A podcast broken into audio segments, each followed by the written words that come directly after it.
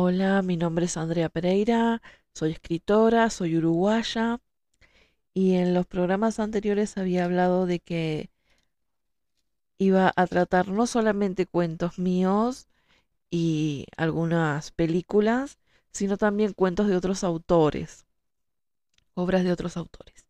Entonces eso es lo que voy a hacer hoy, hablar de una obra de otro autor. Pero antes de eso voy a tratar un tema que, que varias personas me han preguntado en, en entrevistas, que me han preguntado en general. Bueno, es acerca de que hace aproximadamente un año, a finales de enero, yo fui contagiada, yo tuve COVID-19 y muchas personas quieren que les diga, distintas personas, personas que me entrevistaron, personas que leyeron mis cuentos, personas que se enteraron de que hice una novela al respecto. Hice una novela que se llama Por el Sendero de la Luz, que está en Amazon en este momento, que tiene un poco de lo que de lo que ha sido. Algunas entrevistas que me hizo Ismael Lorenzo también tienen un poco del tema, pero les voy a contar un resumen para que, bueno, sepan más o menos lo que fue y se, saquen todas esas incógnitas, esas preguntas que me están llegando bastante seguido. Bueno, eh, yo me, me entero fehacientemente estando internada, porque todo empezó con dolores intensos en, en la frente, en la cabeza, en las sienes. Así estuve aproximadamente cinco días. Eh, bueno, dolores corporales. ¿Cómo describo un dolor de ese estilo? Porque no había conocido algo similar antes. No, no había tenido un dolor tan intenso, principalmente en la cabeza. Yo no soy una persona de tener migrañas, jaquecas, ese tipo de cosas. Entonces, este, la verdad desconocía un dolor tan intenso, principalmente en la cabeza. En cualquier parte del cuerpo le puedo hacer como para que tengan una idea los que no conocen. Era como si un gigante me levantara y me diera contra la pared dos veces y me dejara ahí esperando que me vaya recuperando. Bueno, eso fue a partir de un lunes. eh, el viernes estaba exactamente igual. El dolor de cabeza, el dolor corporal, el dolor de cabeza. Y un resfrío leve, así, tipo, poco la nariz, pero casi nada. eh, Y algo de tos, pero muy poco. No muy significante. El tema fue el fin de semana. El sábado, sí, este, fue, empezó un poquito de fiebre, que el domingo se intensificó bastante importante. Este, mucha, mucha tos. Seguían los dolores corporales que fueron disminuyendo hacia el domingo. Eh, y ahí empezó un ruido como el que tienen normalmente las personas que tienen broncoespasmo o algunos asmáticos en el pecho, que yo nunca había tenido. Y bueno, el domingo yo insistía con esto, mi hermano que es asmático me decía, no te preocupes, eh, usa eh, el aparatito ese que tipo, no me sale el nombre ahora, que, que bueno, que te das aire porque él está acostumbrado a que ese ruido para él es normal, pero yo, conociendo mi cuerpo y sabiendo que nunca había tenido eso, llamo al médico, le explico todo esto, me dice que el lunes me hacen el hisopado. Bueno, toda mi familia estaba como con una gripe fuerte, pero e- eso era todo. Y mi padre está totalmente asintomático, 100% asintomático. Ese sábado perdí el olfato, solo el sábado, el domingo ya tenía olfato. Y ese fin de semana eh, eh, mi gusto, el sentido del gusto cambió. No es que lo perdí, sino que la comida era horrible. Así, todo lo que probaba era horrible. Pero ya el lunes eso se me pasó, se, se recuperó. Y lo que el domingo y el lunes eh, sentía era un dolorcito como así en el pecho, como que el aire dolía pasando por el medio de- del pecho. Aparte del ruidito que a veces no me dejaba dormir. Y cuando intentaba dormir sentía como que alguien me sacudiera. En el principio, la primera vez que me pasó, que fue el domingo, me asusté porque pensé que alguien me había despertado. Que había pasado algo y alguien me había despertado porque sentí claramente como que de los dos brazos me, alguien me tironeaba y me movía. Después me enteré, preguntándole al médico, claro, que eso era porque por la falta de oxígeno. Eh, tu cuerpo no te deja dormirte para que no te mueras. O sea, cuando no le da el oxígeno te despierta para que reacciones. Bueno, el lunes cuando me iban a hacer el hisopado me lo hacen y efectivamente este no, todavía no sé el resultado, perdón. Eh, el lunes me hacen el hisopado y cuando yo voy hacia mi casa, que queda, digamos, para que tengan una idea, no sé, eh, a dos patios de la casa de mi madre, cuando voy hacia la casa de mi madre me quedo sin aire. Y ahí tuvimos que, llamar a la emergencia. Y bueno, me, me dieron, me midieron la, la oxigenación en sangre y como no saturaba, eh, me llevaron, me hicieron placa de tipo, no sé, de tórax, así, que se veían los pulmones, no, no sé nada yo de medicina, ¿no? Y ahí salió que tenía infección pulmonar, eh, neumonía, pero el primer hisopado dio negativo, así que tuve que ir a sala común, pero sin compañeros, ¿no? sola. Y al otro día sí me dieron el resultado positivo del primer hisopado y recién fue cuando eh, me internaron en zona COVID. Y necesité máscara de oxígeno alrededor de 8 días. Bueno, entre muchas inyecciones, pastillas con gustos espantosos. Muy buena la comida, la verdad que sí, porque el tema que como yo no tenía todos los análisis, me los hicieron en el momento de no tenía, no soy ni hipertensa, no tengo colesterol, no tengo eh, esto, ¿cómo se llama? Diabetes. Todos los resultados dieron bien, entonces no soy fumadora, nunca había tenido un problema pulmonar. Como dije, yo no fui asmática nunca. No, tengo 37 años. Va, ahora tengo 38, en ese momento tenía 37. Así que no, no era persona de riesgo, lo único que tengo es algo de sobrepeso y nada más. Y bueno, hice una neumonía y me trataron con antibióticos y me daban anticoagulantes, o me pinchaban la pancita todos los días. Este, y bueno, y esa es más o menos la historia. Que en realidad, si, si conocen más adelante el libro o quieren que hable del libro de, del sendero, eh, bueno, lo, lo, más difícil fue la recuperación psicológica eh, la parte psiquiátrica, que bueno, digamos que la situación estuvo complicada. Desde fines de enero, que fue cuando empieza el dolor de cabeza, hasta principios de abril. Ahí empecé a mejorar y ahora estoy perfectamente bien y no tengo ninguna secuela.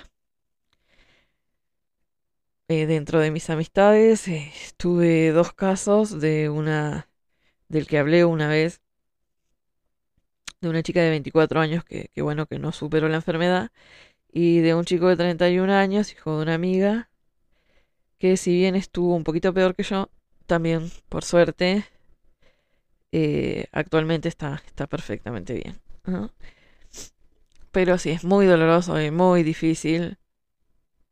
Pero es lo que hay ahora. Bueno, ahora tengo las, las dos vacunas, que tuve que esperar un tiempo para hacerlo, y ahora estoy esperando la tercera dosis, que me la dan aproximadamente noviembre, diciembre, porque la segunda dosis me la dieron el 5 de julio de Sinovac, y me tienen que hacer un refuerzo, creo que de Pfizer, no estoy segura, a los tres meses después de la del 5 de julio.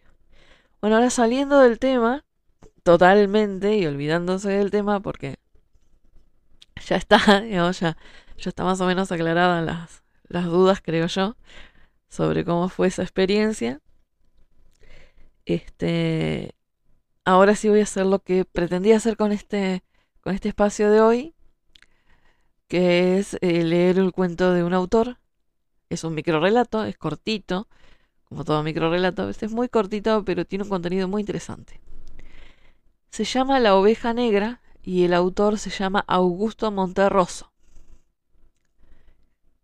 En un lejano país existió hace muchos años una oveja negra. Fue fusilada. Un siglo después, el rebaño arrepentido le levantó una estatua ecuestre que quedó muy bien en el parque. Así, en lo sucesivo, Cada vez que aparecían ovejas negras eran rápidamente pasadas por las armas para que las futuras generaciones de ovejas comunes y corrientes pudieran ejercitarse también en la escultura.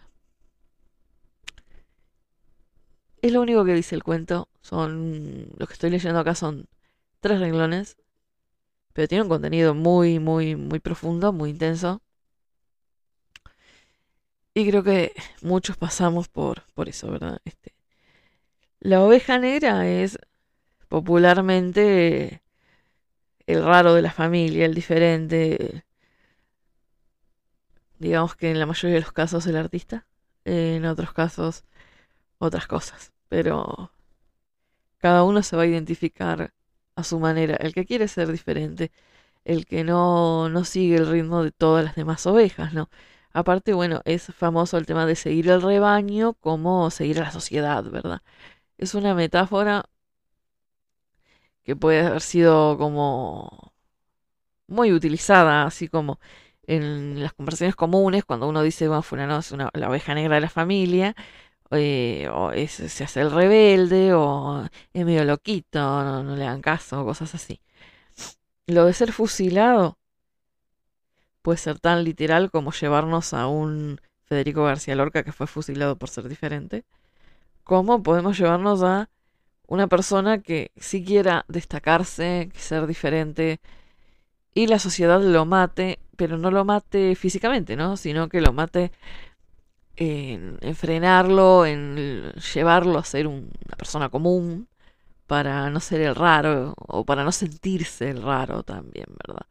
Tipo, por ejemplo, una persona que quiera destacarse en la música y que todos le digan, ah, eso te vas a morir de hambre, ese tipo de cosas. Y, y termine trabajando como todo el mundo en alguna empresa que, que le dé algo y casándose, teniendo hijos y teniendo una vida como la que supuestamente la sociedad te mira como persona normal, ¿verdad? Entonces creo que de esto trata este micro relato que me parece una cosa que a mí me identifica mucho y siendo a mí mi familia siempre me apoyó mucho en mis locuras, pero bueno, siempre fui, eh, soy escritora, no, no somos, no somos gente común, somos gente loca. pero bueno, sí, sí, eh, locos, este, interesantes, ¿no? Pero es así, tipo, eh, tanto el artista de repente algún deportista. O bueno, también puede ser por otras cosas. Puede ser una persona que quiere hacer la diferencia en otros aspectos, no solo los laborales. Por ejemplo, las personas que hacen lucha por discriminaciones, ¿no? Eh, yo qué sé, mm, personas que, que defienden a otros, a otros que tienen sus mismos problemas, personas que, que quieren ayudar, que hacen misiones, que, que misionan para ayudar a gente pobre y de repente su entorno dice, ¿para qué? Arreglate vos, vos estás bien, ¿para qué vas a estar haciendo esas cosas? O personas que, que son diferentes en, cualquier sentido, sea por un tema de, de religión, de, de, política, de tendencia sexual, de lo que sea, ¿no? Personas que son la oveja negra porque son rebeldes o, o no son rebeldes, son diferentes y los demás los catalogan como son los rebeldes, son los, los raros. Y bueno, básicamente de eso trata este micro relato, que, que es un tema que a mí me encanta. A mí me encanta porque me parece que es muy importante luchar por ser el diferente. No, no conformarte con, con que el rebaño te asesine y te vuelva uno más. O de lo contrario, como dice acá, te levanten estatuas cuando ya no estás. Porque después, claro, era el pintor fulanito de tal, que en su momento, o por ejemplo en el caso de Van Gogh, que era un hombre que estaba muriendo de hambre, que rara vez su hermano le compraba las obras como para que él no se diera cuenta y tuviera como sobrevivir. Y hoy en día, a comprarte un Van Gogh es como, wow, lo hizo un genio. Pero en su momento, cuando él estaba vivo, no valía nada. Nadie le interesó. Y eso pasa mucho, o sea, que vales más muerto que vivo o cosas así, ¿no? Y eso debería ya haber terminado, no terminar, ya haber terminado y valorar a la persona cuando la tenés, el ninguneo al, al diferente. O bueno, ya directamente en algunos casos, como dije el de García Lorca, también te digo el de personas que que son asesinadas literalmente por por marcar la diferencia en sus gustos, en su en sus creencias, en lo que sea. Que son asesinadas realmente, no, no solo en un sentido metafórico. Y las que son asesinadas en un sentido metafórico que tenés que vivir algo así como una vida de, de mentiras para que los demás no te hagan problemas seas parte de un rebaño, ¿no? Pero en este caso no habla de la persona que, que acepta y, y va con el rebaño, sino que en este caso habla del que se rebeló, logró su, su objetivo, lo luchó y la sociedad lo eliminó, sea, matándolo físicamente o discriminándolo totalmente, dejándolo de lado porque no era, entre comillas, de los normales. Y después de que ya no lo tenía, el... Ah, es como el genio, el distinto, el que hizo esta obra espectacular. Y, y además de eso, declara que ese caso no es único sino que siguieron naciendo nuevas ovejas negras y las siguieron matando para después venerarlas cuando las habían matado. Y es una realidad social muy, muy triste y básicamente patética, y es una característica humana terrible. Donde de repente se, se paga más y mejor algo que, que no es creado por alguien sino que lo compra y lo revende, vamos a suponer. Como que no está mal. Lo que está mal es que no, no tenga el mismo valor. O que no tenga más valor lo que alguien creó de cero, ¿verdad? Es como que no, no se acepta, que sigue sin aceptarse, a pesar de estar en este siglo lo que es bastante increíble.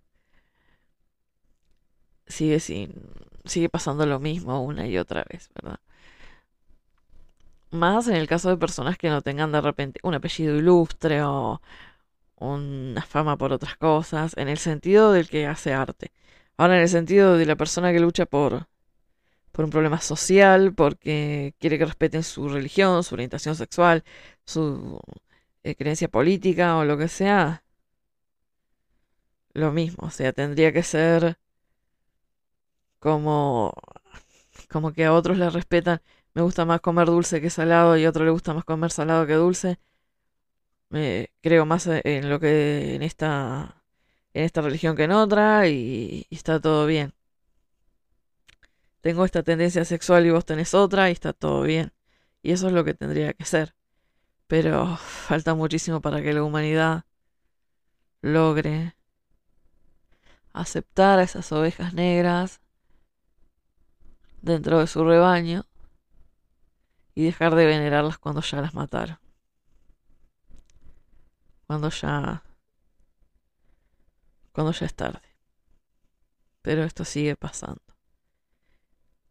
Y la verdad que me encantó, me encantó este este micro relato de Monterroso. Muy, muy profundo, muy cortito. Es, es muy interesante cuando con pocas palabras se hace tanto, ¿verdad? Se dice mucho más. Porque a veces uno habla, habla, habla y no dice nada. Y a, veces uno dice dos palabras y lo dice todo, ¿verdad? Y eso es muy interesante. Ese poder de síntesis que donde te encierra tanta profundidad en este micro relato que dice tanto con solo tres renglones. Nos está describiendo eh, la realidad humana, la realidad de una sociedad terrible y que le ha costado mucho cambiar. Aunque claro, creo que paso a paso vamos mejorando, aunque depende también la zona del mundo que nos encontremos. Pero sería bueno que todos avanzáramos bastante rápido y nos diéramos cuenta de que no hay ningún color de ovejas. que todos somos un poquito, un pedacito de un todo sumamente importante, que es la vida, ¿no? Pero bueno, nos falta mucho a todos para que esto sea así y dejen de ser pintada de negro las ovejas que no quieren estar o no pueden estar por su naturaleza metidas en un rebaño donde son todas básicamente mediocres. Bueno, espero que les haya gustado el análisis, eh, el comentario, básicamente, porque en realidad no hice un análisis literario, no, no les dije qué recursos usó el autor ni nada por el estilo. Es solo una opinión y una explicación de, del microrelato, como hice con los míos, y porque era una deuda que tenía porque varios programas antes estuve diciendo que si bien hablaba de películas y de cuentos míos, en algún momento iba a hablar de cuentos de otros autores, y bueno, arranqué con este, Espero que, haya sido de, su agrado la, la opción que tomé, el cuento que elegí. También pensé en algún momento, ya que, que, estoy cumpliendo promesas, voy a prometer otra cosa, que es hablar de autores de mi país, de sus biografías, de algunas de sus obras, para que el resto del mundo los vaya conociendo, autores que probablemente en su mayoría no están vivos, algunas curiosidades sobre esos autores, algunas de sus obras para que sean buscadas. Y en algún momento, cuando no esté hablando de películas, de cuentos como estoy haciendo ahora, este lo voy a lo voy a hacer. Y bueno, espero realmente que hayan disfrutado de este segmento, porque espero hacer algunos más. Y, y también que las dudas sobre la enfermedad, de cómo me fue a mí, el modo en que llegó realmente no lo sé, supongo yo que el trabajo de mi padre, como él fue asintomático, ese tipo de cosas, pero no tengo una una prueba de, de, decir sí pasó esto y esa es la razón por la que me enfermé. Eso sí no, no les puedo contar porque no lo sé. Pero por todo lo demás, las preguntas que me han hecho, cómo fue, qué sentiste, cómo ¿Cómo lo viviste? Bueno, ya más o menos les respondí. Y con respecto a a la promesa cumplida, espero que les haya gustado el el microrelato seleccionado, que lo hayan disfrutado y que bueno, que tengan su opinión, porque la que conocen ahora este es la mía, ¿verdad? Y, lo que no les dije fue que el autor de este relato, Augusto Monterroso, eh, fue hondureño. Eh, este escritor que realizó esta obra eh, nació en, Honduras en 1921 y falleció en el 2003 en México. Bueno, con esto me voy despidiendo. Eh, mi nombre es Andrea Pereira, soy escritora, soy uruguaya y les dejo un beso enorme y cuídense mucho.